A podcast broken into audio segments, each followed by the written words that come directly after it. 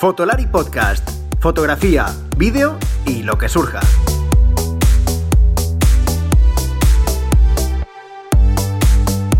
Con Rodrigo, Iker y Álvaro. Bienvenidos a este nuevo episodio de Fotolari Podcast, eh, un nuevo episodio de esta segunda temporada y hoy voy a tener la compañía de Álvaro. Ya sabéis que cuando suele venir Álvaro solemos hablar de vídeo. Es verdad que no siempre, pero en este caso vamos a hablar de vídeo. Hablaremos de alguna recomendación de cámaras para vídeo para todos aquellos que estéis metidos en el mundo de la fotografía y queráis, bueno, tener una misma cámara para ambas cosas porque queráis empezar a trabajar el vídeo de alguna manera o introduciros o incluso no solo introduciros, ¿vale? Llevarlo a un siguiente nivel. Hablaremos de aspectos importantes a la hora de elegir una cámara para estos menesteres, ¿vale? O sea, no solamente hablaremos de estas cámaras en concreto, sino de también aspectos importantes que deben tener cuando queramos elegir una cámara para el vídeo, siendo de fotos también. Y accesorios, accesorios que la verdad es que creemos muchas veces que no son necesarios, pero para vídeo siempre hay algunos que son más necesarios de lo que parece y que muchas veces por el desconocimiento de cómo grabamos vídeo, pues no nos hemos planteado nunca hasta que nos ponemos. Así que bueno, yo creo que es un tema muy interesante el que vamos a tratar, sobre todo a los que os gusta la fotografía, ya digo, y queréis introduciros un poquito más en el tema del vídeo. Y como en el tema del vídeo aunque realmente en cualquier tema audiovisual, pero sobre todo en el del vídeo, nuestros patrocinadores, que son Camaralia, que ya sabéis que es la tienda de referencia para el podcast, eh, son súper, súper, súper expertos, pues ya os voy diciendo, podéis ir buscando las cosas que os vayamos recomendando o diciendo, y si tenéis cualquier duda, ellos, bueno, son expertos en asesorar y además alquilar equipo de vídeo en este caso, así que no me lo pensaría dos veces e iría a su página web a echarle un vistazo cuando, si en algún momento eh, os gusta algo, queréis saber algo de lo que, por ejemplo, hablemos hoy. ¿Vale? Pues nada, sin más dilación, comenzamos. ¿Estás pensando en comprar una nueva cámara o necesitas algún accesorio para tu equipo? No dejes de visitar camaralia.com, la tienda online con los mejores equipos de fotografía y vídeo profesional, las últimas novedades y los mejores precios para venta y alquiler, y como siempre atendido por los mejores profesionales. camaralia.com eh, hoy tengo como invitado a la otra rama o la otra pata de Fotolari, el que normalmente dice Iker que nunca quiere venir, que es Álvaro. ¿Qué tal Álvaro? ¿Cómo estás? Es mentira, es mentira. Yo quiero venir siempre. ¿eh? Lo que pasa es que no me da, no me da espacio. tiene demasiado ego. La cara, la cara visible de Fotolari, ¿no? Sí. Bueno, ya no tanto, ¿eh? Ya no tanto. Ya, no, ya no tanto, ya no tanto. Ojo, ojo. Estoy, comiendo terreno. Joder, ya, después de tantos años ahí detrás de la cámara en, el otro sitio. claro, no voy a poder nunca comerle suficiente terreno porque hay una cosa ahí que juega eh, en desventaja que yo le puedo grabar a él, pero él no me puede grabar a mí, ¿sabes? Él no sabe grabarme a mí. Entonces, claro, ahí mm. hay un desequilibrio. Pues vamos a hablar luego de eso, para ver si aprende. exactamente, exactamente. Bueno, eh, antes de, comenzar con unos temitas que van a ser muy interesantes, yo creo que para todos vosotros, eh, con Álvaro, voy a preguntar una cosa, ya que hablamos de Iker y Álvaro, esa competencia. ¿Cómo lleváis la, competencia que hacéis siempre con las fotos con el móvil. ¿Quién gana? Al final siempre están ahí. Yo siempre veo fotos de, de quién es y tal. Mira, te podría hacer la broma de que yo lo llevo muy bien porque gano siempre, pero no, es mentira, no gano siempre. No, yo la llevo muy bien la competencia. Aparte es que, más allá del voto popular, que ya sabes que siempre es muy discutible, eh, porque claro, Iker siempre, él, aprieta mucho ahí a las redes y sabe lo que, quieren, lo que quiere el público en las redes. Pero yo sí que creo que hay una cosa que es indiscutible, que es que yo arriesgo más. Sí, ¿no? Tú, tú, claro. Iker tira muy de póster de Ikea siempre. Siempre, ¿no? Sus fotos siempre son muy póster de Ikea, que claro, pues para buscar likes en Instagram funcionan muy bien, pero yo siempre busco cosas diferentes, estilos diferentes, mm. edito con un poco de gracia, Iker siempre tira ahí saturación a tope, viñeteado. Yo creo que no hay color, gano yo. Eso está bien. No, comento esto porque, bueno, igual que el año pasado, sobre estas fechas, eh, bueno, pues eh, la gente de Huawei ha montado su, bueno, su concurso que ya lleva un montón, de, un montón de tiempo, los Huawei Next Image, que como ya comentamos el año pasado, pues es el concurso de fotografía más, más grande del mundo, ¿no? Que ya desde que comenzaron, pues eh, más de dos millones de personas se han, bueno, se han apuntado, han participado y a ver si la gente que estáis escuchando, pues mm, hacéis esa competencia, como dice Álvaro e Iker, eh, y vais contra gente de todo el mundo.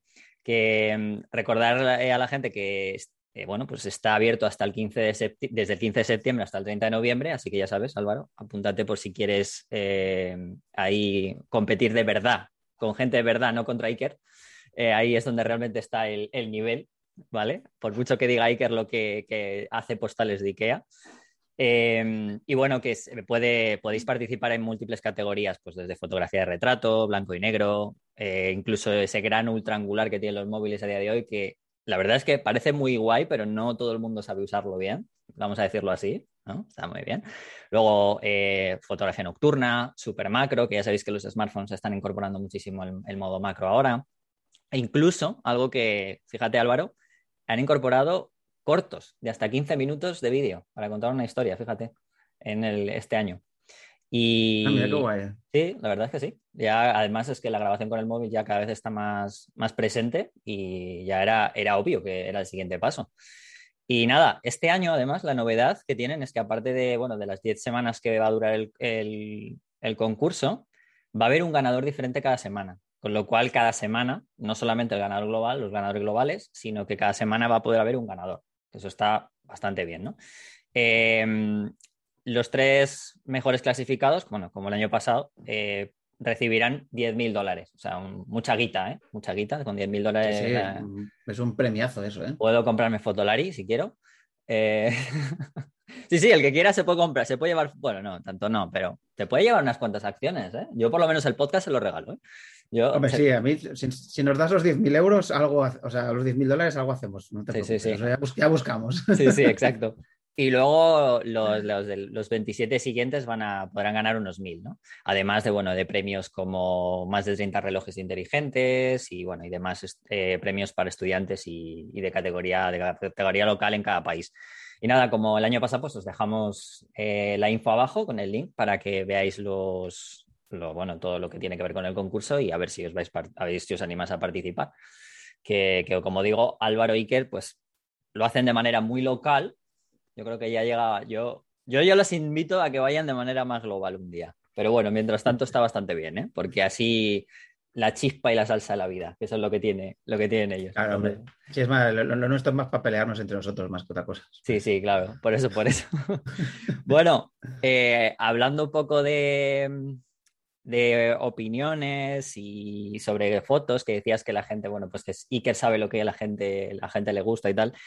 Bueno, te traigo hoy aquí sobre todo porque, mm, porque he, contado antes lo del vídeo y creo que cada vez lo estamos tratando más. Mm, y una de las cosas que, siempre hablo con Iker es que nos, bueno, pues hablamos de recomendaciones de unas cámaras, por ejemplo, para antes del verano hicimos unas recomendaciones de cámaras para llevarte al verano, de, vacaciones y tal pero muy pocas veces hablamos de, todos esos fotógrafos que saben que el vídeo ya es algo que pues van a tener dentro de su posibilidad de negocio si no quieren morir en unos años, porque es así, nos guste o no va a ser así, y, pero sienten como un poco de miedo. Entonces, tú que estás más metido en esto, eres la parte de Fotolari que más ve la parte del vídeo de las cámaras, em, pues me, apetecía que me contases, pues no sé, por ejemplo, cinco cámaras, eh, las que hay ahora en el mercado. A ver, no súper profesionales porque habéis estado haciendo, has estado haciendo una, una review de una Blackmagic, ¿no? Ahí que está muy bien, ¿no? Por cierto. Está muy bien, pero, pero es más barata que muchas cámaras de fotos, ¿eh? Sí, bueno, pues ahora vemos. Eh, entonces, la recomendación es un poquito, quizás, de esos, de esos fotógrafos que puedan tener una cámara que les sirva un poco para ambas cosas y que su vídeo pues pueda estar bien de calidad, eh, así como un poco de primeras, ¿no? Además, algunos accesorios, eso ya te lo pregunto luego, pero a ver, cuéntame, ¿qué, alguna, qué, cámara me recomendarías tú ahora mismo? Bueno, yo ya tengo una, pero ¿qué cámara nos recomendarías? Una de ellas, por ejemplo, la primera, de que tú consideres que está bastante bien. A ver, antes de empezar, bueno, eso, un poco eh, remarcando esto que has dicho tú, que evidentemente cada vez eh, se pide más vídeo es curioso porque yo creo que los chavales jóvenes ya piensan muy híbrido en este sentido, ya saben que sus funciones van a pasar por ambas cosas, por la fotografía y el vídeo, pero hay mucha gente veterana resistiéndose mucho y no hay resistencia posible. Hace poco hablaba con un, con un fotógrafo que, de, aquí de mi pueblo, de Premia de Mar, que se llama Pen Morata, que es eh, un fotógrafo de, de toda la vida de, de mundo deportivo. Es uno, tiene una de las fotos más famosas de Messi, de hecho, es la que está aguantando así la camiseta y tal. Ah. Bueno, un fotógrafo aquí, veterano, veterano. Y claro, ya me dijo que me, me, comentaba que, claro, que ahora los mandan a las ruedas de prensa y les dicen, sácame la foto y luego cuando hayas acabado de acabar de sacar la foto, haz eh, tres o cuatro minutos de vídeo de la rueda de prensa para poder sacar algún corte y tal, para ponerlo en redes, bueno, todo el rollo, ¿no? O sea que de repente era como que tenía que hacer vídeo, sí o sí. ¿Qué es lo bueno? Que la gran mayoría de las cámaras mm, por encima de mil euros eh, de la actualidad, casi todas te permiten más o menos eh, grabar vídeo decente, o sea, cada vez más. Esto hace unos años, pues no era así, porque había muchas marcas que se habían resistido eh, tradicionalmente al tema del vídeo, como Fuji se había resistido mucho, por ejemplo, Olympus se había resistido mucho, pero realmente hoy en día eh, prácticamente todas las cámaras, ya te digo, por encima de los mil euros, eh, tienen opciones de, vídeo interesantes y casi todas graban 4K, que el 4K ya sabéis que más allá de la resolución, lo que te da es bueno, perspectiva de futuro, por si en algún momento te piden las cosas en 4K y posibilidad de recortar, de reencuadrar sin perder calidad, ese tipo de cosas. Y, y eso, casi todas te permiten hacer eso. Cosas importantes que tiene que tener una cámara de fotos para grabar vídeo. Pensando siempre en la gente que tiene que hacer las dos cosas. Pues bueno, acordaos que tengan entrada de micro, es, es interesante.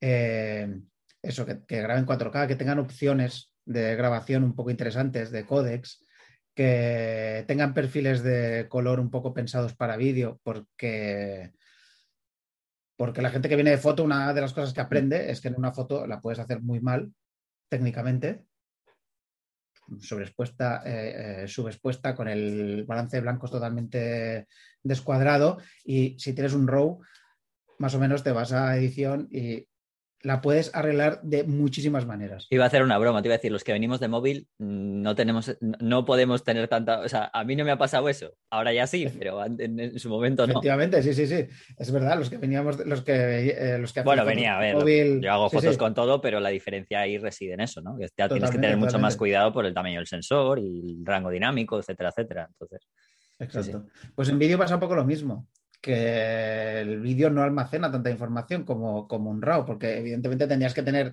como mínimo 25 RAWs o 24 RAWs por segundo. O sea que mm. eso solo lo hacen las cámaras de cine de alto nivel con, y claro, necesita una capacidad de almacenamiento y de procesamiento de la hostia. O sea, el vídeo tradicionalmente en la gran mayoría de las cámaras va muy comprimido, con lo cual, si no has expuesto bien, si no has hecho un buen rango dinámico, si no sé qué, no sé cuánto, pues luego te vas a intentar arreglarlo en mm. pospo y se rompe la imagen por todos lados.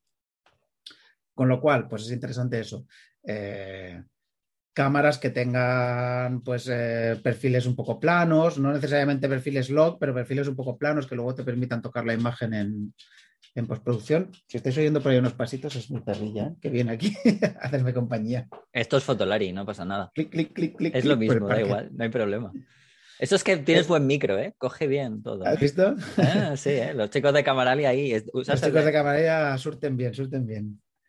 Esto y luego que tenga pues eh, eh, un modo de vídeo específicamente, que esto es una cosa que eh, las cámaras no, no todas las cámaras lo han tenido tradicionalmente, es decir, un modo donde tú te puedas poner en vídeo, ver ya cómo te va a quedar la imagen en 16 novenos. Antes pasaba muchas veces que tú estabas viendo la imagen en, en 3.2 o en 4 tercios de la foto y cuando le dabas a grabar, entonces, clic, te metía los, las barras por arriba y por abajo y veías el vídeo. Y claro, era como, coño, ahora tengo que reencuadrar, ¿no? Eso me, eso me pasaba a mí cuando empecé a grabar vídeo con la, con la 5 de Mar 2 y las típicas primeras que empezaban a grabar vídeo ya un poco más en plan 1080. No aquella Nikon. ¿Cuál era la primera Nikon? ¿De, de, 90 fue la primera que grabó? De 90, sí. la, primera, la primera cámara reflex que grabó vídeo, sí. Sí, sí, sí, sí. Interesante, interesante. Y por ejemplo. O sí, que eran, era en HD, ¿no? En 720 puede ser, cuando como grababa. En 720 era, sí. Sí, sí, fíjate. Eh, el tema de lo que estás comentando, aparte, em, de todo lo que estás comentando que es interesante también, eh, ¿cómo ves el tema del estabilizador? Porque aunque luego te preguntaré accesorios, el estabilizador, ¿cómo lo ves para el vídeo?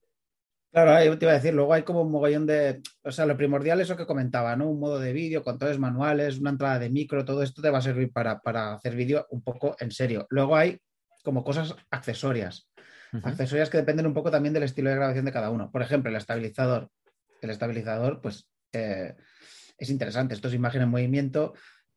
Si tienes que seguir a una persona, si tienes que cambiar de plano, si tienes que hacer una panorámica, pues eh, si tienes estabilizador te va a quedar mejor. Ahora, también puedes trabajar con trípode. Muchísima gente trabaja con trípode. Y en ese caso el estabilizador, pues no sería tan importante. Cosas que también está bien tener, pero no son esenciales. pantalla abatible. Ya sabéis, la que sale lateralmente, la que te permite hacer tomas bajas y tomas altas e incluso girarla para grabarse uno mismo, que es una de las funciones que mucha gente tiene que, eh, que usar cuando graba vídeo con cuando le piden vídeo, ¿no? El rollo youtuber, ¿no? Grabarse a uno mismo. Mm. Esas son cosas como accesorias, que, joder, si las tienes, pues mejor que mejor, pero si no las tienes, puedes sobrevivir sin ellas. Bueno, Vale. yo lo de, pero, por ejemplo, en Fotolari, vosotros, porque has dicho lo del trípode, pero tú en Fotolari el estabilizador es indispensable. Claro, para mí es indispensable porque en Fotolari grabamos vídeos muy, eh, lo que se llama run and gun, ¿sabes? Mm, Apuntar sí, sí. y correr. Y mucho en la calle. Por ejemplo, tú en Barcelona puedes tranquilamente grabar prácticamente en todos los sitios si, si vas con una cámara pequeña y tal, pero como saques un trípode, te viene instantáneamente el de seguridad a preguntar si tienes permiso para grabar.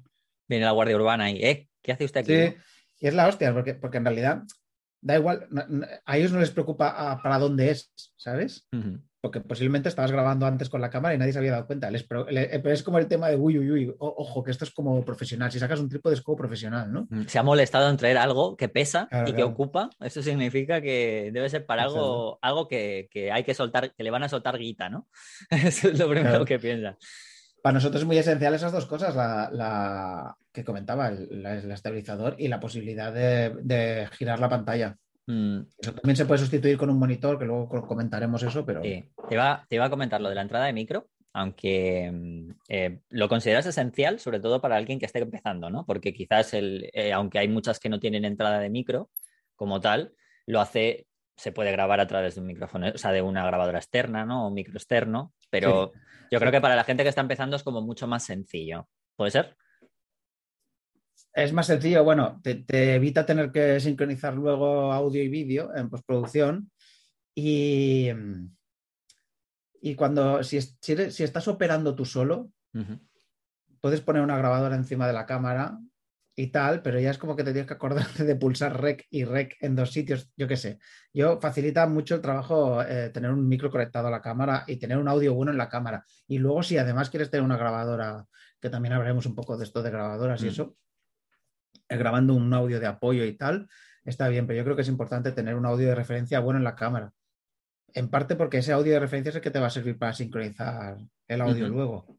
Exacto. Entonces, si, si tú has grabado con el micro de cámara y, y tienes un audio absolutamente saturado e inaudible, cuando intentes sincronizar el otro audio no te va a encajar por ningún lado.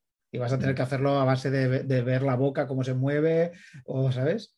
O haciendo claqueta. Pero claro, no nos vamos a poner a hacer claqueta tampoco, ¿no? Claro, claro.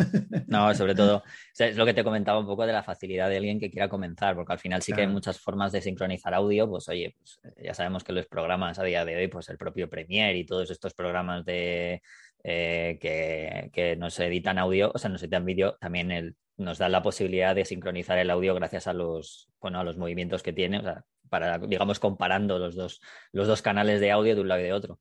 Vale, pues eh, visto lo, digamos, las características principales, así como algo importante, global, tú ahora mismo, si me tuvieses que recomendar a mí una cámara, o bueno, cinco, pero vamos a ir una a una, sí, ¿cuál de las de- ves en el mercado así? Vamos a, vamos a ver, ya, ya me has comentado un poquito que tienen que estar por encima de los mil, pero yo ya lo, ya lo doy casi por sentado, porque es que a día... torno, vaya. sí. En torno, sí, pero lo doy casi por sentado, ¿no? Porque es que el mercado de las cámaras, ya lo hemos hablado Iker y yo alguna vez, es que por todo lo que está ocurriendo, que hemos comentado antes de los móviles, eh, cada vez los fabricantes están yendo a, a- a, digamos, a precios, bueno, a gamas en las que se están ya los están eliminando prácticamente y están yendo a ese tipo de rango de precios a partir de ahí, ¿no? O sea que. Queda algo por debajo. Sí, mira, tengo aquí un listado, en verdad, así bastante de, menos a más precio, digamos. Mm. Eh, supongo que no hace falta comentar que, y menos contigo, que un vídeo se puede grabar con absolutamente cualquier Sí, sí, totalmente. Que grabe, que grabe, vídeo eh, desde el móvil hasta una compacta, hasta una GoPro, hasta cualquier cosa que tengas por ahí tirada por casa. Mm. ¿Vale? Eh, partiendo de esa base. ah, y, también, y, también, perdona, las marcas que digas, que quede claro, aunque ya lo, normalmente ya lo sabemos que en Fotolari lo dejamos claro, no, no, estamos patrocinando ninguna marca ni ah, nada, ¿eh? Pero bueno, yo lo dejo ahí claro por si acaso, aunque ya está, ya lo saben, porque la gente que nos escucha y bueno, ya ve los vídeos y ve la web, pero aquí es lo mismo. O sea que queda dicho. Exacto, cosas eh, así antes de, meternos en cámaras, cámaras, yo siempre digo dos que me parecen interesantes. Una es la GoPro, que acaba de salir la 10. Eh, la GoPro mm, hay gente que hace auténticas maravillas con ella y tiene esa facilidad de uso. O sea, yo no la recomendaría para meterte en el mundo del vídeo porque no tiene controles manuales, es una cámara muy de sacar y disparar. Pero joder, hay gente que hace auténticas eh, maravillas con esa cámara.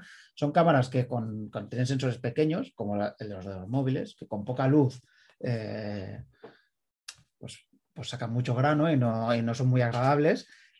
Pero joder, tener ese pedazo de angular, tener un 4K con cámara lenta, eh, tener una cámara que la puedes poner prácticamente en cualquier sitio, buscar ángulos muy raros, meterla debajo del agua, salpicarla, mm, tirarla por ahí y tal, eh, es una cámara con la que se pueden hacer cosas muy interesantes y encima tiene el tema este de la estabilización de imagen electrónica de GoPro, mm. que es como, me parece brujería prácticamente. O sea, es una cámara de batalla, o sea, sinceramente. O sea, sí, sí, sí. Y, realmente sacas, grabas, te mueves y lo que tienes luego es un vídeo muy estabilizado, eh, bastante nítido, mm, con mucho campo de visión, con mucha resolución y con el que se puede jugar a tope, ¿vale? Una cosa que te quiero preguntar de la GoPro, que siempre me ha resultado muy curioso para gente sobre todo que está muy metida a lo mejor a la hora de, de hacer etalonaje y demás, es muy complicado cuando el, archivo que sale de GoPro llevarlo a, por ejemplo, algo que esté, por ejemplo, en tu caso, ¿no? Que haces, grabas con la Panasonic y te, resulta muy complicado etalonar eso. Mira, la capacidad, la, el margen de entalonado, de etalonado de un, archivo eh, digital se basa básicamente en, su, en, la información que hay, ¿vale? Sobre todo. Luego se podía uno poner muy técnico y hablar de códex y tal, pero la, GoPro, las últimas GoPro graban a 100, o sea, tienen un flujo de datos de 100 megabytes por segundo. Que es lo mismo que graba en 4K, que es lo mismo que mm. graba la Sony A7 III. Esto es una burrada. ¿eh? no, la A7S3, la A7 III, ¿vale? 8 mm. bits da para poner la imagen más o menos mona, pero claro, no, te puedes flipar porque mm, a la que intentas hacer cosas un poco complejas se rompe. Por ejemplo, un ejemplo muy claro, muy típico es intentar eh, eh, hacer máscaras eh, según el color de la piel, que es una cosa que se hace muchísimo en postproducción. Eso, hostia, voy a levantar la piel, pues selecciono los colores que son parecidos a los de la piel y solo levanto esos y tal. Como hay poca información, la información de color está muy comprimida y está repartida entre diferentes fotogramas y tal, pues cuando haces eso suele pasar que se rompe, que no detecta bien, que se, hacen macro bloques de compresión. Hmm. Pero se puede toquetear la imagen y se puede dejar una imagen mona. Y sobre todo hay que jugar un poco también con las, con las, con las características propias de la cámara. En GoPro lo suyo es mover la cámara y aprovecharse de ese ultraangular para conseguir imágenes extrañas en las que la gente no se va a fijar si está Exacto, eso, eso es lo que te iba a comentar, ¿no? Que al final, como la idea es mm, que haya mucho movimiento, cuando hay tanto movimiento, la estética se, al final, de cara al, ojo humano, pues no es tan apreciable, porque va todo mucho más rápido y no nos damos cuenta. Mm. De hecho, creo que hay a ver, no voy a decir producciones de cine porque no, pero hay muchísimos vídeos y cortos que podemos ver, yo creo, de gente que, a ver, tampoco sea, no estamos hablando de Hollywood, pero cosas bastante interesantes que hay muchísima gente que mete planos de, GoPro dentro de una grabación y la gente ni se da cuenta. O sea, no, no, y en cine, en, cine, en cine te cuelan algún plano de GoPro también, ¿eh? claro, en- den- dentro de una escena de estas de Mm. Michael Bay, que hay un plano cada medio segundo de un coche dando vueltas, explotando y tal, posiblemente dentro de ese coche hay un- unas cuantas GoPro metidas. Puede ser, claro. pero Y en, y en un plano de 30 segundos de algo explotando, Ni te das cuenta, claro, estás más pendiente No, de otra cosa que. bien. Sí, sí, sí. Vale, pues ya está, perdona, que es que eh, siempre me ha resultado muy curioso eso, ¿no? Porque además, viendo el, el vídeo de, de cuando estabais haciendo lo del iPhone, eh, que estuviste esa- eh, to- tocando el, justamente esa corrección de color, pues eh, una de las características, sobre todo, que, que incorpora o por lo que yo creo que puede ser muy útil el ProRes cuando salga es eso, ¿no? El poder digamos, sí. asimilar esos dos, esos dos archivos en cuanto a eso, ¿no? A la hora de talonar. Entonces, claro, la GoPro siempre digo, "Oh, está muy bien, pero alguien que la use como apoyo, eh, Sí. ¿qué puede, cómo, cómo puede verse la diferencia, ¿no? O sea, la- en realidad GoPro ha ido subiendo el, el flujo de datos, no tanto para que puedas eh, tocar la imagen en pospo. Que también, pero en realidad lo han hecho porque también cuanto más información hay, cuando las imágenes se mueven mucho, seguro que lo habéis notado alguna vez los que tenéis GoPro, que, que parece como que se mezcla todo, se difumina y se hace como, cuando hay mucho movimiento, se hace como un pastel. Eso es porque la compresión no da de sí, no le da tiempo a, procesar tanta, tanto detalle y tal, y al final se acaba convirtiendo todo como una especie de acuarela, ¿no? Subir, subir el flujo de datos también eh, soluciona eso. Entonces, por eso GoPro ha tenido que ir un poco mejorando eso. Y además está la GoPro 10, que yo todavía no lo he probado, pero por lo visto, con el procesador nuevo todavía lo hace más fino eso. O sea que. Pues mira, es una, es una opción y son cámaras de 500, eh, 600 euros. Pues ya está. Lo que tienes que hacer es eh, que coger, eh, meterte una GoPro en. No sé si tienes alguna ahí en el equipo, pero si no la tienes para. Ah, te iba a decir, para, para hacer alguna. A meter a, a Iker, en- ya que, ya que es la cara visible, métele en alguna situación jodida, la que pues, le metes en una montaña rusa o alguna cosa de esa, Exacto. y ya está. Vale, muy bien. Pues nada, la GoPro, como me contabas, y alguna. Vale, luego, luego hay otro, otro aparatejo que a mí me parece muy interesante para, para empezar en lo del vídeo, para jugar o como segunda cámara, que es la DJI Pocket.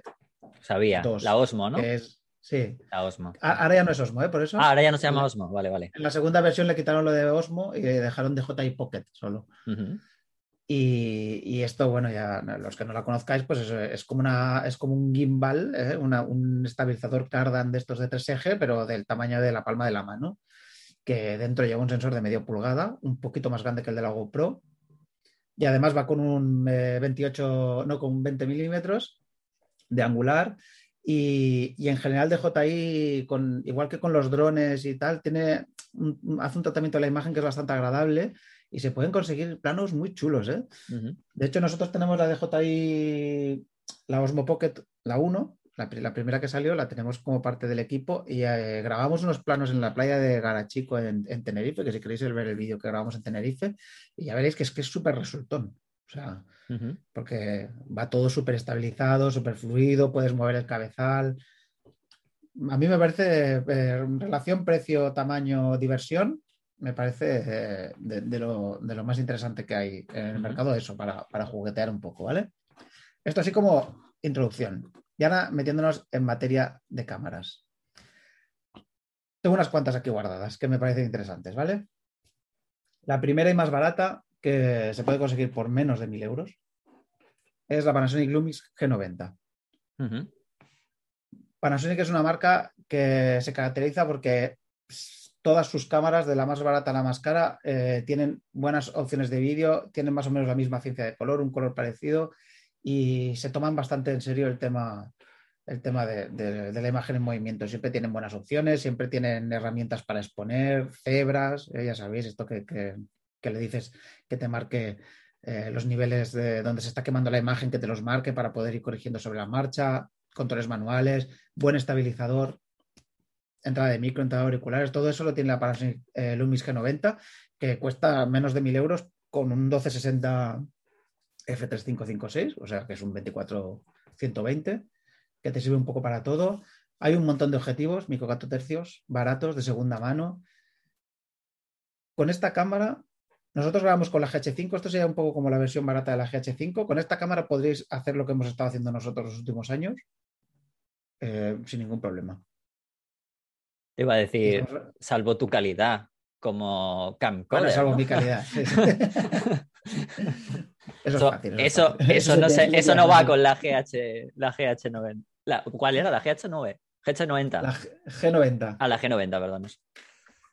Estabilizador de imagen que, que los de que Panasonic y, y Olympus van muy a la cabeza en el tema de la estabilización. Me parece eh, una apuesta, bueno, súper, la más de interesante.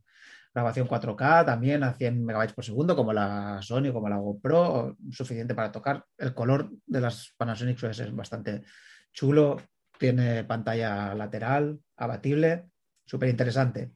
Un poquito así con el precio un pelín por encima, pero muy interesante también, sobre todo para los que les guste Olympus.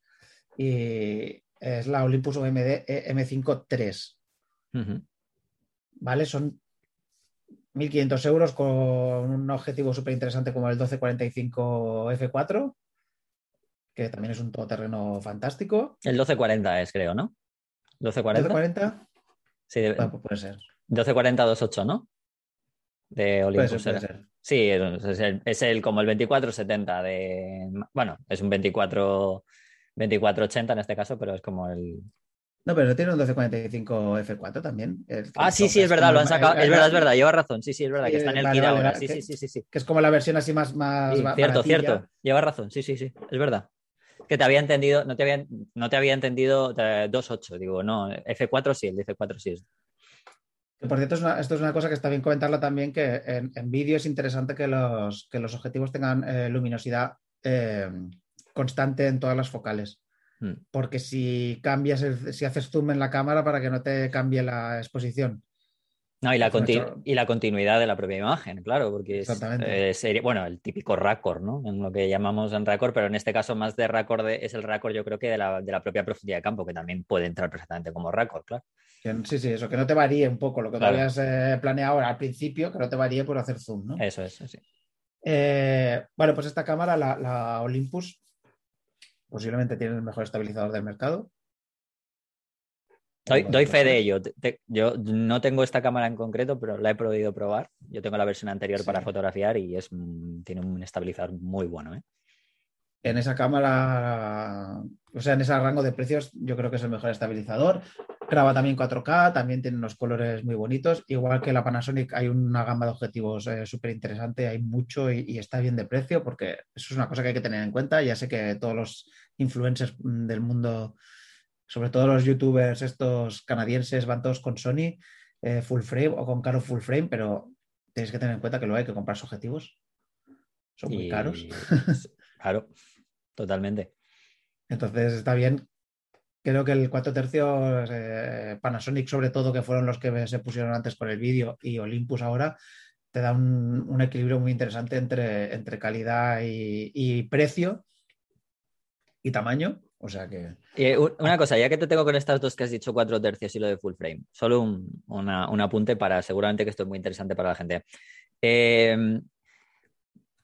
lo del tema del full frame y lo de tener objetivos muy abiertos, eh. ¿cómo de ci- cinematográfico ves tú eso? Porque hay mucha gente que al final, claro, lleva- llega de la fotografía al, al vídeo eh, y digamos que traslada lo que es eso, una full frame, porque tienes más, pues lo típico, más rango dinámico, todo lo que ya sabemos, más desenfoque, entre comillas, o por el- la, la profundidad de campo, y tener una- un objetivo de la máxima apertura, pues porque para todas las condiciones de luz. ¿Es exactamente igual en vídeo? Para la gente que vea, esto, o sea, que escuche esto, ¿es exactamente igual? ¿Lo trasladas igual? ¿Es la misma importancia? Mira, hay un tema que es que eh, hasta la llegada de la, de la Canon EOS eh, 5D Mark II, eh, poder grabar vídeo con un sensor grande y ópticas luminosas, es decir, la- las, dos, las dos cosas que te permiten desenfocar mucho los fondos y tener una- un control muy específico sobre la profundidad de campo, o sea, tener una profundidad de campo muy, muy pequeña. Esa posibilidad solo eh, existía en cámaras de precios absolutamente desorbitados, o sea, solo existía en cine. El cine era el único ter- terreno donde había cámaras capaces de grabar vídeo con sensores de gran tamaño y con eh, ópticas muy luminosas.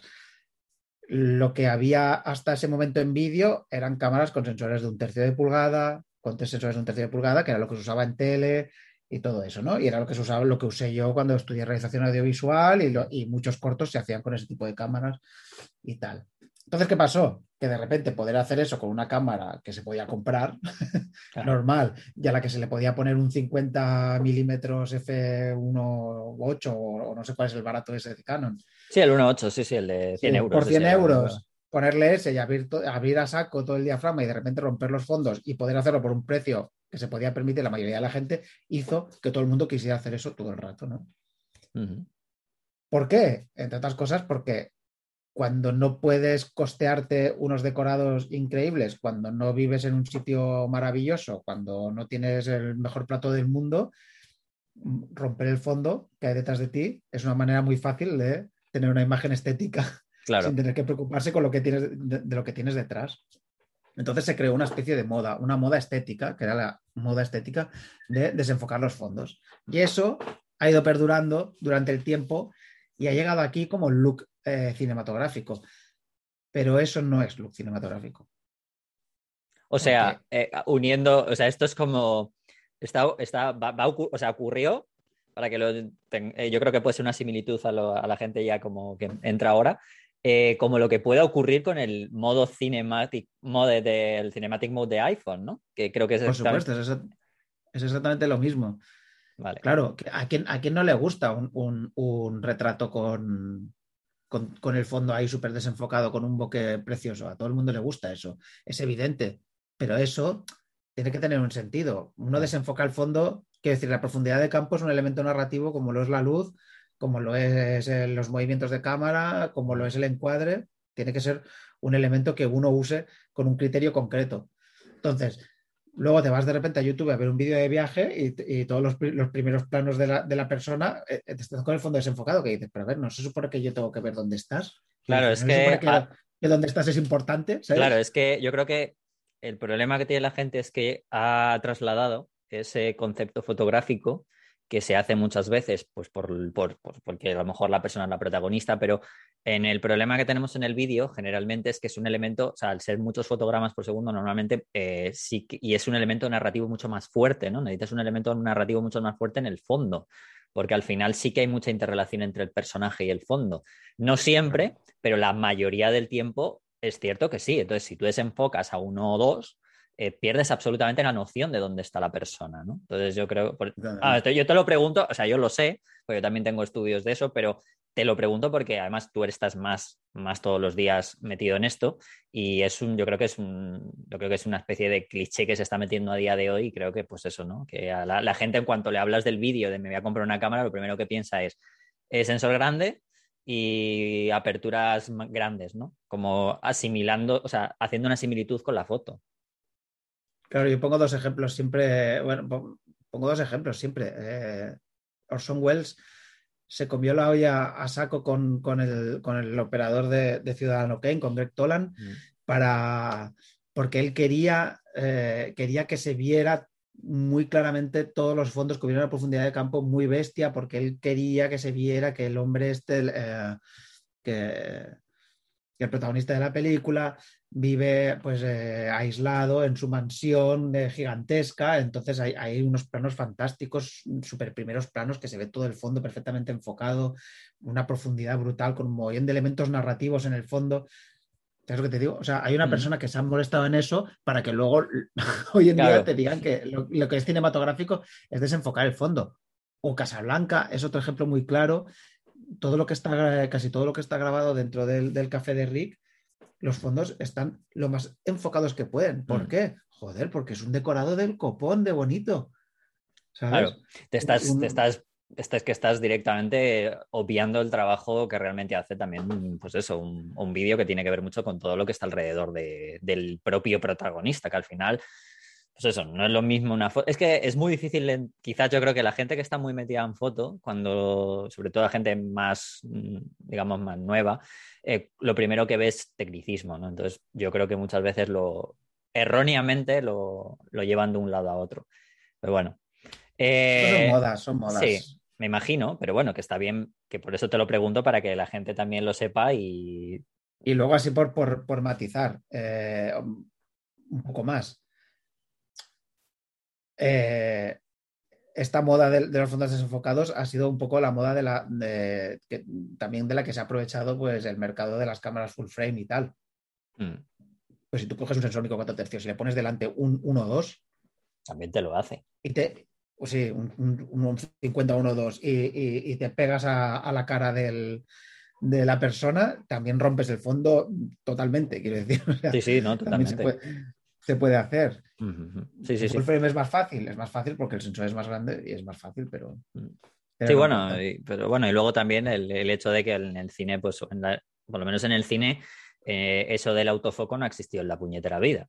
O sea, tú imagínate un foquista teniéndole que decir todo el rato que, de, que, o sea, en plan poniendo marcas milimétricas para que te enfoque justo en el plano indicado a 1.2 todo el rato. Sería una locura para un foquista, ¿sabes? Todo el día ahí. Y así como dato, eh, la, mucho del nuevo cine americano y del nuevo cine europeo de, los años 60 y 70, buena parte del documentalismo más eh, importante de eso, de los 50 y los, de los 60 y los 70, del, del, del, reportajismo de guerra y tal, está grabado en 16 milímetros, que es un pelín más pequeño que un, micro, que un sensor micro 4 tercios. Pues mira, para que veas. Bueno, pues aclarado esto, ya que teníamos esas dos, pues cuenta, continúa contándome alguna cámara así, a ver, siguiente. Eh, otra cámara que me parece muy interesante también, rondando los entre los 1.200, 1.500 euros, también con mucho abanico óptico de, ópticas de buen precio, es la Fujifilm X, eh, XS10. Eh, fue una de las sorpresas de la temporada pasada. Ah, es un poco más sencilla que la XT4 en, opciones de grabación, pero tiene la misma calidad fantástica de imagen. Eh, tiene los perfiles de color de, Fuji que son súper interesantes. Uno concretamente que es el perfil Eterna, que es eh, muy, muy este, adecuado para... Es la broma de, de, Iker siempre contigo, sí. Sí, de imitar el look cine, además de verdad, porque es un... Es un eh, imita una emulsión de Fuji que se utilizaba en, cine. Muy buena F, tiene también pantalla rotativa, tiene cuerpo estabilizado y todo ello, pues eso, con un, premio, un precio muy competitivo. Menos de 1.400 euros eh, la cámara con el 1855 f284, que vale, que no es luminosidad constante, pero hostia, tener un 18 f2.8 está muy bien, ¿eh? eh en APS-C es un 24 f2.8, eh, está muy bien por, mm. como óptica de kit. Las ópticas de kit de Fuji son muy interesantes. Te iba a decir, fíjate, de Fuji ser más reticente a, entrar bastante bien, ¿no? Sobre todo viendo bien esos perfiles, esos perfiles de, color. Otra es bastante, otra buena candidata, un pelín más eh, subiendo un poco escala de precios, la Sony A6600. ¿Vale? Sony es otra de esas marcas que, que, igual que Panasonic, en toda su gama, desde las cámaras de una pulgada hasta las eh, cámaras más, más top, conservan estilos de grabación, conservan más o menos color, conservan perfiles, conservan eh, herramientas, ¿vale? Entonces uno, uno, puede ir transitando por toda la gama si quiere ir aumentando, ¿no? Y, se siente muy cómodo porque es, todo muy familiar, ¿vale? Además te va a decir, ¿no? se nota mucho además que, bueno, malo, para bien o para mal, no sé, para uno lo, lo vea desde su perspectiva, se nota mucho la, al final la herencia ¿no? que tiene una, empresa, ¿no? Sony el hecho de haber sido una empresa, a ver, está en todo, ¿no? Sony es muy global en casi todo, pero sí. que una de las cosas en las que sí que también se le reconoce es porque ha sido muy, importante en el sector de videocámaras a lo largo de los años. De hecho, en cine es de las pocas marcas hoy en día que está haciendo sombra a, Harry. con, La, con, la, Sony, con la Sony Venice. Es una cámara que se usa mucho en, producciones de Netflix, tiene un look muy, muy particular, muy chulo. Pues esta 6600, aparte es muy pequeñita, y es, es APS-C, y en el cuerpo ese pequeñito lo tiene todo, porque tiene visor, tiene pantalla, eh, no es abatible lateral, pero la puedes poner hacia arriba, mirando hacia ti, si hace falta. Tiene un enfoque automático muy, muy bueno, grabación 4K, estabilizador en el cuerpo, muy buena autonomía.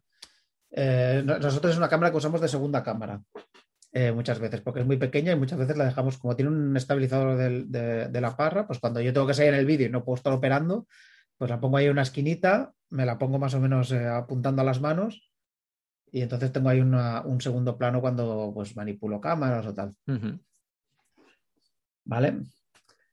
Eh, otra muy interesante, eh, ya acercándonos a, los, a la franja de los 1.700 euros, eh, un poquito más, la Panasonic Lumix eh, GH5, que ahora han sacado la segunda versión.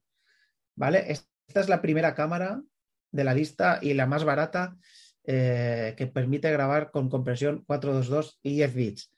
Lo que hablábamos al principio, esta cámara sí permite hacer grabaciones de color un poco más eh, profesionales. Y además esta ya es la primera que, que encuentras cosas que si uno quiere meterse de verdad en el vídeo, pues soporte para objetivos anamórficos, vectorscopio, mogollón de herramientas para exponer en vídeo, mogollón de, de opciones de grabación diferentes en todo tipo de formatos, en todo tipo de, a todo tipo de velocidades, a 50p, a 25p, bueno, de todo, buen estabilizador. Es la cámara que hemos usado en, en Fotolari durante los últimos cuatro años. Una cámara súper dura. La nuestra está perfecta y te aseguro que la hemos tratado muy mal. Me lo creo. Cuidamos muy poco, cuidamos muy poco las cámaras, nosotros les metimos mucha tralla. Mm. Y, y es una cámara que es increíble porque, porque la GH5 original se, que se presentó en 2016 y sigue siendo una cámara actualmente poco superada. Es, es bastante acojonante. Sí, hay mucha gente que todavía la sigue, o sea, la sigue teniendo como Sí, primer sí. cuerpo, ¿eh? O sea, que yo lo he visto. Sí, sí, sin duda. Además, el, el- esto no lo hemos comentado antes, pero 4 tercios, el sensor 4 tercios te permite una cosa que para la gente que se mete un poco así ya friki en el tema del vídeo, que es que puedes usar objetivos con adaptadores, puedes usar objetivos antiguos, buscar, buscar por ahí, buscar objetivos antiguos, meterle objetivos de cine, hacer todo tipo de experimentos. La ventaja del sensor eh, pequeño, claro. Exactamente, la ventaja del sensor pequeño. Y a ver, dinos, Vale, eso- dinos una más. A ver, Y, y os digo una más que va a ser Panasonic también, para no pasar mucho más ya del precio. Eh, esto estaría, rondaría ya los 2.000 euros, 2.000 y poco con objetivo, y es la cámara que estamos usando actualmente en Fotolari, que es la Panasonic Lumix S5, que vendría a ser una evolución de la GH5, pero con sensor full frame, para el que pues busque un poco ese, ese look, ese desenfoque y, y eso, ese tipo de, de- de look, o para el que necesite full frame para fotografía, que también puede ser que el que busque una cámara híbrida, pues claro.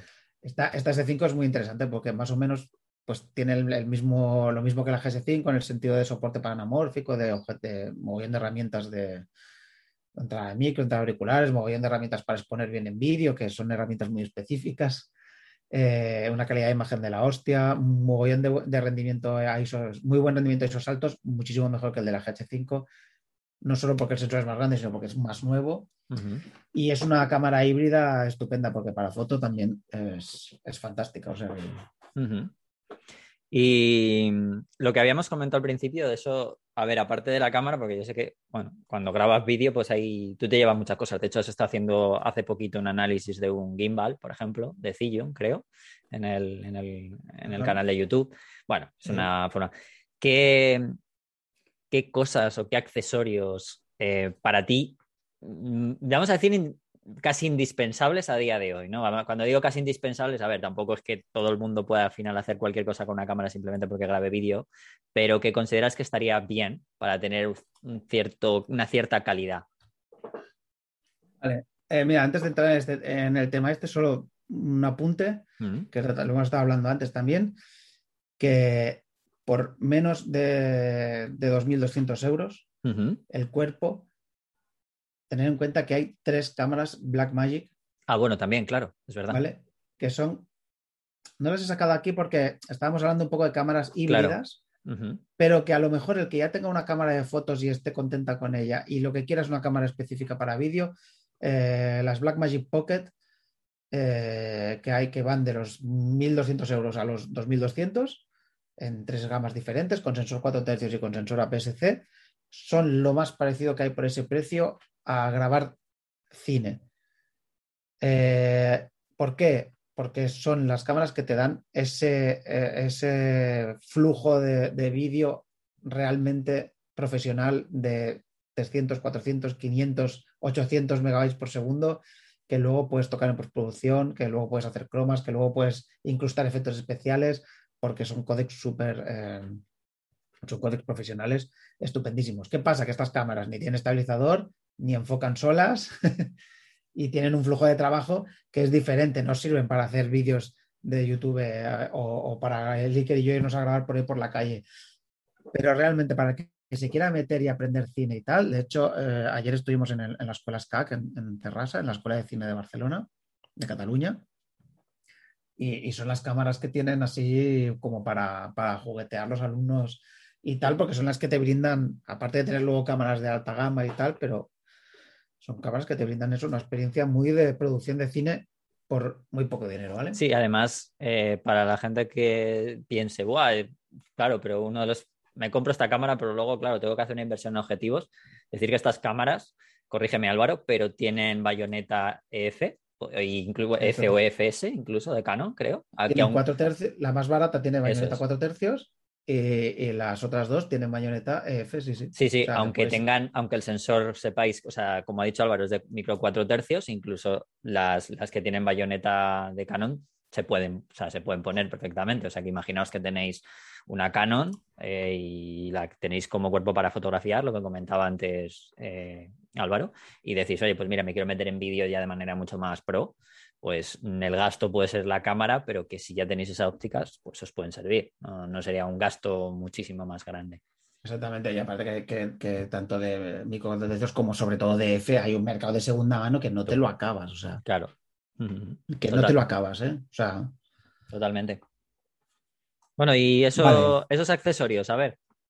accesorios. Mira, muy fácil. Eh, micrófono. Si vas a grabar vídeo, necesitas audio, necesitas un micrófono, sí o sí. Eh, no hay nada que estropee más la, eh, la experiencia de ver algo que es, que es que el hecho de que se oiga mal. bueno, sí, Edu, Edu grabando un contraluz. eso también. Pero mira, es mucho más, es mucho más tolerable eso. Es la hostia, ¿eh? pero es que es verdad, es mucho más tolerable que, la, que algo se vea regular que que se oiga regular. El sonido es muy importante y yo creo que la gente que hacemos imagen nunca nos hemos parado tanto a pensar, pero es mm, fundamental. ¿eh? Sí, sí. Es súper importante. Eh, hay un mogollón de opciones. Afortunadamente, todo esto ha bajado un montón de precio. Partiendo de la base de que el vídeo en general es caro, es caro y es complicado, y hay cosas que todo va de los 50 a los 50.000 euros. es como una locura, ¿no? La gama de precios que hay, pero hoy en día, pues por 200, 300 euros te puedes comprar un Rode VideoMic eh, NTG, que es un micro de, cañón que va encima de la cámara con una calidad fantástica. Si lo que necesitas son micros para entrevistas, tienes marcas eh, súper interesantes como Saramonic. Por ejemplo, el, Saramonic Blink 500 eh, Pro B2, que es el que estamos usando nosotros, que son micros súper pequeñitos, que tú pones un receptor encima de la cámara y luego tienes dos petacas con su microfonito de corbata, pues para hacer entrevistas. Perfecto, esto pues unos 250 euros. Mm. Tienes cubierto el sonido para hacer dos entrevistas, o sea, para hacer entrevista a dos personas, por ejemplo, una situación muy, muy típica. También muy buena calidad para el precio que tienen, súper portátiles. Y luego está la otra opción que comentábamos antes, que es comprar una eh, grabadora externa. Eh, una de las marcas más populares es Zoom, pero también hay grabadoras Tascam, que hay algunas desde 170 euros.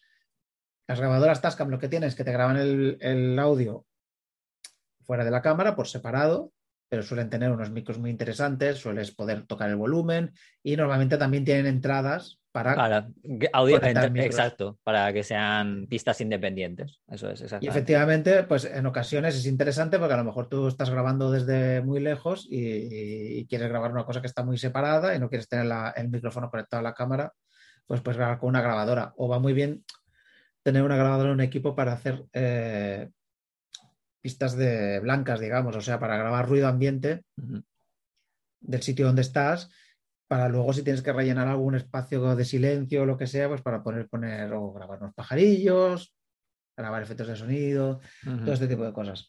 O sea, que está bien llevar una grabadora encima, es muy interesante. Otro accesorio que sí o sí acabarás comprándote si intentas grabar vídeo un poco en serio, es un filtro de densidad neutra. Importante esto, ¿eh? ¿Por qué es tan importante un filtro de densidad neutra? Porque, a ver si consigo explicarlo así eh, que se entienda fácilmente, ¿vale? Eh, las películas de las cámaras de cine antiguas cuando trabajaban con película tenían un obturador que en vez de ser como el de fotografía, que se abre y se Mm. cierra así en, en horizontal, era un semicírculo que iba dando vueltas, era un semicírculo de 180 grados y eso exponía cada fotograma durante un máximo de un 25 de segundo. Eh, eso, eh, no, es- perdón, eso, a 24 fotogramas por segundo exponía cada fotograma eso, un máximo de un 25 por segundo, lo que tenía un- es lo que daba una obturación de un 48 de segundo, ¿vale? Eso es, lo estás diciendo bien, no te preocupes. Exactamente, es que, es que es muy lioso. Bueno, resumiendo, ¿qué pasa? Que nosotros tenemos una educación visual de haber visto cine toda la vida en la que cuando hay movimientos hay un motion blur, un desenfoque de movimiento que está producido pre- precisamente por ese tipo de obturación, por esa velocidad de obturación. Entonces, es recomendable obturar, cuando grabamos en vídeo, obturar a más o menos el doble de los fotogramas a los que estamos grabando. Es decir, si grabamos a 25 fotogramas por segundo, obturar a un 50 de segundo, si, si grabamos a 50 fotogramas por segundo, obturar a un 100 de segundo. Eso nos va a dar visualmente ese desenfoque de movimiento, esa cadencia que nosotros asociamos al cine. Pero claro, ¿qué pasa? Que si grabas a 1.50 y estás a las 12 del mediodía eh, en Almería, pues eh, vas a tener que cerrar el diafragma, o sea, no vas a tener diafragma suficientemente, no vas a poder cerrar lo suficiente como para no quemar la imagen. O sea, y ya, como luz. quieras, como quieras hacer esos desenfoques que hemos hablado, ya mejor ni hablamos. O sea, ya mejor, olvídate. te va a sobrar luz por todos lados. Aparte, ya sabéis que los, que los objetivos, si los cierras mucho el diafragma, empiezan a hacer difracción, empiezan a es. perder nitidez. Quiero decir que aunque quisieras tenerlo todo enfocado, conviene no cerrar los objetivos a 22 y ese tipo de cosas. Total, ¿eso cómo se soluciona? Con un filtro ND. O fijo o variable. ¿Por qué es interesante variable en vídeo? Porque te permite hacer correcciones mientras estás grabando. Si cambian las condiciones de luz, pues abres un poco el filtro o lo cierras. Claro, ¿vale? Si estás, si estás grabando un est- una, una entrevista en exteriores y tal, pues mueves el, el filtro variable y no es un golpe como sería cambiar, por ejemplo, el diafragma, que sería un clac, ¿no? y ahí tenéis gente, el por qué la gente que trabaja en vídeo le encanta que haya iluminación artificial. Porque siempre es iluminación constante y Exacto, no no tienen que estar, no tienen que estar, ay, se ha puesto una nube, ahora no, etcétera, etcétera. La gente sí. os dirá que no os compréis filtros ND baratos, porque todo el mundo dice que no te compres las cosas baratas, porque se supone que los filtros ND, especialmente los variables baratos, pues suelen dar dominantes de color amarillas y tal.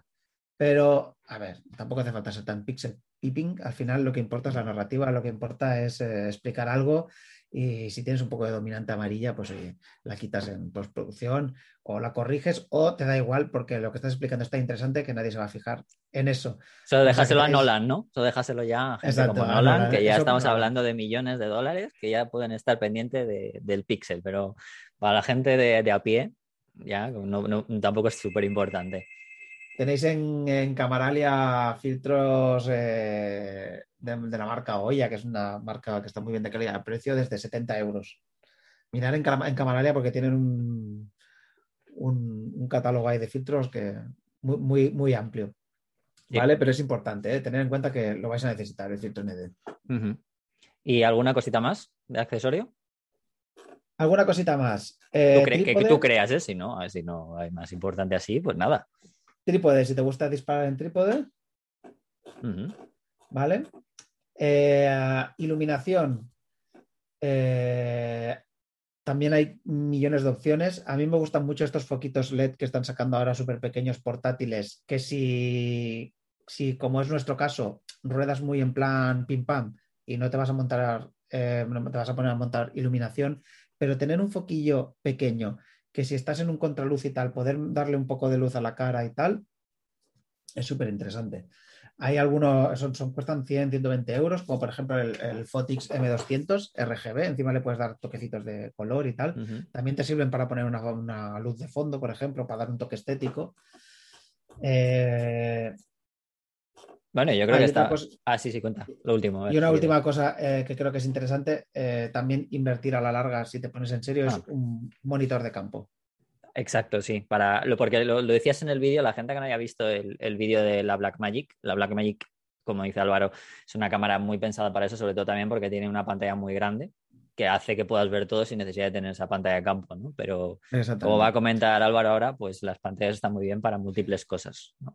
Eh, vídeo es bastante importante ver la imagen lo más grande que puedas, porque pasan muchas cosas desapercibidas cuando estás grabando vídeo, porque tienes que estar tan pendiente de tantas cosas, eh, generalmente, que es muy fácil que, que se te haya desenfocado, que no te hayas dado cuenta. Los que pasamos ya de los 40, además, tenemos el tema de la presbicia, que, que, es bastante, que empieza, para, mí, para mí empieza a ser bastante delicado. Y luego un monitor de campo tiene un montón de opciones de, de- para ayudarte a exponer bien que posiblemente no están en tu cámara. Si es una Lumix, pues a lo mejor tendrás algunas. Si es una Blackmagic, las tendrás todas. Pero, por ejemplo, pues en una Fuji o una Olympus no tendrás ni una. Claro. Entonces ese monitor de campo pues te va a dar el picking focus, que es que te marca en rojo las zonas donde están enfocadas, el false color, que sirve para saber la luminosidad en distintas zonas de la imagen, vectoscopio, monitor de forma de onda. Es interesante y, y es muy agradable también cuando estás rodando con la cámara en el trípode, pues para no tener que estar con el- la cabeza agachada, pues te puedes poner el monitor a la altura de la cabeza. Está bien. Y también una vez más, es una cosa que ha bajado un montón de precio y te puedes comprar eh, monitores desde 150 euros, la mar de decentes, eh, de la marca Fieldwall, por ejemplo. Y, y nada, estos serían un poco los accesorios que yo recomendaría. Muy Lo bien. del gimbal que me has comentado antes Sí. es un accesorio, pero le pasa un poco mal tipo, te tiene que molar el rollo gimbal. A mí el rollo gimbal, eh, a mí me gusta el nervio ese de la cámara en manos, ¿eh? Bueno, has, has vivido durante, durante muchos años con una muy buena estabilización en cámara. Con lo cual, sí. claro, es mucho más fácil desde tu perspectiva. Me imagino que alguno que te diga, jo, yo es que vivo con una, he empezado a grabar con una Nikon o con una Sí. Canon, a lo mejor que su estabilización a lo mejor les dejaba un poquito que desear para el vídeo. Pero Claro, sí, el gimbal, te- el gimbal te soluciona eso. En ese sentido, si tu cámara no está estabilizada, pues la, la puedes estabilizar con un gimbal, pero claro, ya le pasa un poco mal trípode, es una cosa grande, quedas un poco más el cante, eh, depende del tipo de vídeos que vas a hacer, pero sí que el- con un gimbal puedes conseguir unos movimientos de cámara mm, por poco precio que hasta hace unos años eran bastante eh, impensables y para un estilo de grabación están muy bien, para hacer un vídeo corporativo y hacer así unas tomas molonas y tal, va de puta madre también. Pues nada, muy, muy interesante esto, que yo creo que seguro que a la gente le, le interesa porque al final ya te digo, siempre estamos hablando de, de foto y bueno, el poder acercarnos más cada vez al vídeo pues es más y más y más interesante. Eh, bueno, te voy a preguntar una cosa antes de acabar, muy un poco, ya siguiendo un poco la actualidad, porque como siempre dice Iker, Fotolari está siempre en el momento de la actualidad. Hace nada, mientras grabamos esto, fue, el- fue ayer, cuando, pero bueno, seguramente lo- los- la gente lo escuchará a lo largo de esta semana. eh, cayeron las tres redes sociales del señor Zuckerberg, que yo creo que le entraron sudores fríos. Eh, ¿Te imaginas, Álvaro, qué pasaría si de repente se cae YouTube para Fotolari? A ver, eh, el, el- el previo a Fotolari existió antes de YouTube. Sí, pero sí, obviamente, obviamente, pero me refiero actualmente. ¿Tú crees, tú- te- Actualmente- te imaginas lo que le pasaría a Iker? Él sí, eh, Iker eh, entraría eh, en parada cardíaca porque siempre entra en parada cardíaca con todo, con cualquier tipo de eventualidad. Pero ¿T- ¿Tienes grabado, tienes, tienes la copia de sus vídeos? Eso es lo interesante. eh, no. Ah, mira. No están en un garaje tampoco. Guarda. No, no, no, están única, única y exclusivamente eh, en YouTube y me, puedo bajar una copia, ¿eh? porque YouTube te permite bajarte una copia y, y algún momento me la bajaré, pero es que, es que claro, es que es como... in- Llega un momento que no hay eh, soporte posible para, para tan, tanto, tanta información. O sea, a no ser que te conviertas en una productora gigantesca y tengas ahí mm, 300 NASes Y vayas metiendo. Es, es una idea, ¿eh? yo quiero eh, almacenar todas estas cosas, pero es que no me da el. A lo mejor, por ejemplo, los que sean más, pues por ejemplo, el que hicisteis con el Día de la Mujer, aquel que era muy interesante, ¿no? No- Exacto. No Me- tantas me- reviews me de grabo- cámaras que se pueden quedar a lo mejor un poquito más anticuadas, ¿no? Por el tema de la, Me, Pero me ese- grabo las cosas que son, que son trabajos así muy específicos y tal, o yo qué sé, sí, sí. Esas Mm. sí que me las guardo. Me, me- me guardo cosas concretas, los de viaje, tal. Es que, claro, nosotros llevamos, mm, no sé, 500 vídeos o así. A un- un es- una, una exportación de un vídeo de estos igual son 5 o 6 gigas. Es mucho, sí, sí, es mucho, es mucho. Por eso no, simplemente yo- me parecía curioso, ¿no? Porque al final, o sea, Sí. estaban todos los influencers ayer, seguro que muchos de ellos estaban llevándose las manos a la cabeza, que tenían programadas sus publicaciones a cierta hora y de repente digo, pues nada, pero es, es gracioso, ¿no? El hecho ese, ¿no? Simplemente por... Y, y luego, y luego yo, quiero, yo quiero pensar que, bueno, estoy seguro que, que los seguidores de Fotolari eh, no son de esos que si estás caído un día desaparecen corriendo. No, no lo creo. La verdad es que no, no, no, no, vamos. Yo no. creo que algunos, algunos influencers se estresan porque, porque saben que su, que su trabajo depende de estar continuamente allí, porque el día que dejen de hacer eso, o sea, el día que flojeen un momento, todos se van a otro, porque hay 100.000, ¿sabes? Claro. Y, son, y son todos parecidos. Mm. Pero claro, yo quiero pensar que con Fotolari no pasaría eso, que la gente esperaría ahí al restablecimiento de YouTube, ¿sabes? De hecho, harían piña, ¿no? Empezarían a, a decir, oye, mm, YouTube, que, que quiero ver los vídeos, ¿dónde están? ¿No? Harían ahí. Sí, sí, sí, sí. Ahora, una, una cosa que me hizo mucha gracia por eso de la, de la caída de ayer fue, era como toda la peña diciendo, bueno, va, pues venga, ya podemos aprovechar eh, para volver a la vida normal o para, ¿sabes? O ya podemos aprovechar para relacionarnos, que yo digo, joder, parece como que te obliguen, ¿sabes? A estar en Instagram. No, y además lo gracioso ¿No? es que lo decían desde otra red social. Exactamente. Claro, sí, exacto. sí. Que era como en plan, lo estaban diciendo desde otra red social. Es como, me, me parece que no, no tiene mucho, o sea, los- mucha gracia eso, sí, sí. eso de, de, dar, de dar un poco, de, de- de ejercer moral y, y ética y moral desde, eh, desde el otro lado, o sea, desde el mismo sitio al final, o sea, es que es lo mismo. Así Sí, que sí, nada. Bueno, pues nada, Álvaro, que muy interesante, la verdad que está guay, porque siempre que estamos aquí, siempre, pues, eh, pues eso, Iker y yo, que a lo mejor yo entiendo un poquito más de vídeo que Iker, pero ni por asomo todo lo que sabes tú. Entonces, normalmente siempre estamos ahí hablando más de foto y como, pues eso, me, me gusta a mí traer a gente de, de todos estos campos, que de hecho es muy probable que en breve, mm, a ver si cuadro, porque uno de los invitados próximos será una persona que es casi un actor, o sea, una persona multidisciplinar, que es un actor, pero que es actor de doblaje, que está metida en el cine, es un, es un actor bueno de España. O sea, a ver, dentro de lo que podamos pre- prever lo que es España ¿no? y del cine español, que sé que hay muchas personas que están un poco en contra, pero no, más allá de eso, es un- una persona y aparte hace muy buenas fotos y también toca el piano. O sea, es un tío bastante culturalmente muy, muy, muy sembrado, muy sembrado. Y yo creo que va a estar muy bien. Así que Te voy a decir una cosa, hablar en, en este mundo globalizado, hablar de cine español me hace mucha gracia porque sí, totalmente. Yo la gente debe- de- debería saber que la gran mayoría de lo que está consumiendo últimamente se graba en España. totalmente. De hecho, o sea, fijaros, eh, nos En reíamos. España con, con técnicos españoles, eh, quiero No, decir. Y que, y que nos, técnicos españoles eh, de todo, o sea, desde grabación hasta propios actores, hasta postproducción, eh, todo. Y de hecho, fíjate, es muy gracioso, pero de las dos series, dos series más boom eh, que ha podido tener o que está teniendo Netflix en los últimos años, una es española, que es La Casa de Papel, sin ir más lejos, y la otra, que está siendo el boom ahora, nadie se lo esperaría, cine coreano bueno, cine, eh, se- o sea, cine o serie coreana como el juego del calamar. O sea, tú fíjate, dos mundos Sí, que están bastante. que nadie se lo esperaría, ¿no? Porque todo el mundo habla en Netflix y lo primero que piensa es superproducción americana. Y, y fíjate, o sea que sí, sí. Pero mira, totalmente. que- que a- a- a- ayer que estuvimos ahí en el, en la- en el SCAC, en la escuela de cine, eh, no- nos explicaban en el SCAC que falta gente, o sea, Sí, sí, faltan totalmente. técnicos. Y es del rollo, si queréis hacer cine, pensar que faltan técnicos, pero lo que faltan son técnicos, no directores. Directores hay muchos. Gente que quiera dirigir películas hay un montón. Lo que Pajas hace falta- mentales, pajas mentales, de que gente se haga pajas mentales ya hay bastantes, ¿no? claro, y decían, claro, es que por, ca- por cada serie y por cada película hay un director, Claro.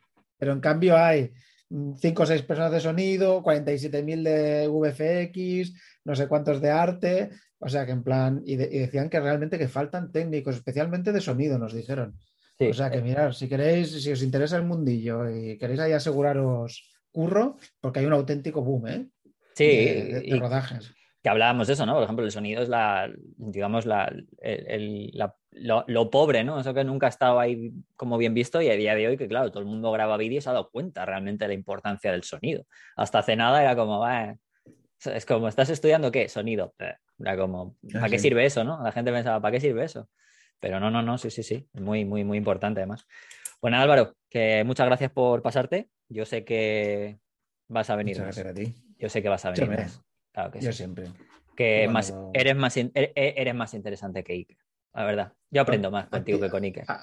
Activa el, foco de. Te voy a hacer un foco así rollo Batman. Sí. Para que me llames, ¿sabes? Y no hay problema. Ya está, ¿no? tengo, que, tengo que empezar algún logo o algo, pero. No, no pasa nada. Con el de Fotolari vale. Ya me pones así el de Fotolari. y ya está. Bueno, pues nada, hablamos pronto, ¿vale, Álvaro? Y nada, todos vosotros, el próximo, nos escuchamos en el próximo episodio, que ya sabéis, será el miércoles dentro de 15 días.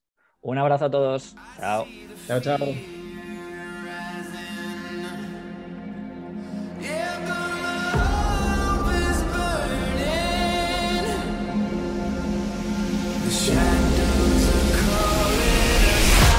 Fotolari Podcast.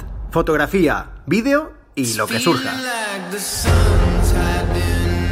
Con Rodrigo, Iker y Álvaro.